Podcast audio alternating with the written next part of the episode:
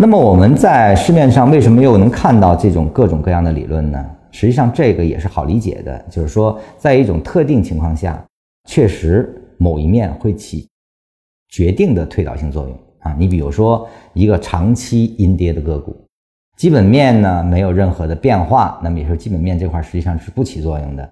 呃，那么长期的阴跌导致很多被套牢的人啊，已经不再关注这个股票的这些波澜了。那么，当一个某一个因素，比如说它的板块启动，一种消息刺激，会有一些短线的资金涌入啊，那么导致了一个快涨。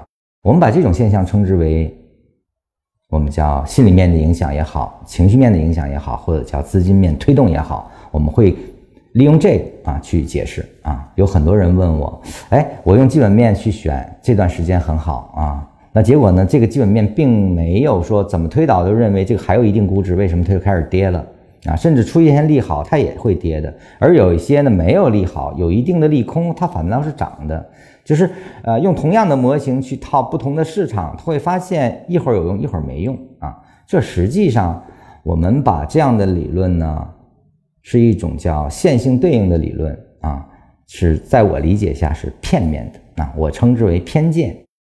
就是说，你没有完整的看这个市场到底是如何运动的，你没有一个最终解决方案，那就只能用这样的方法去对应啊。那结果呢？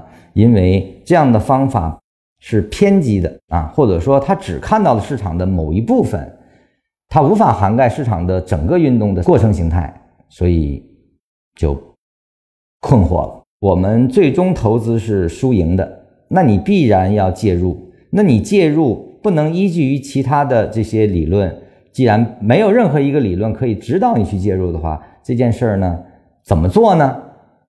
这个其实在下文中是给出答案的。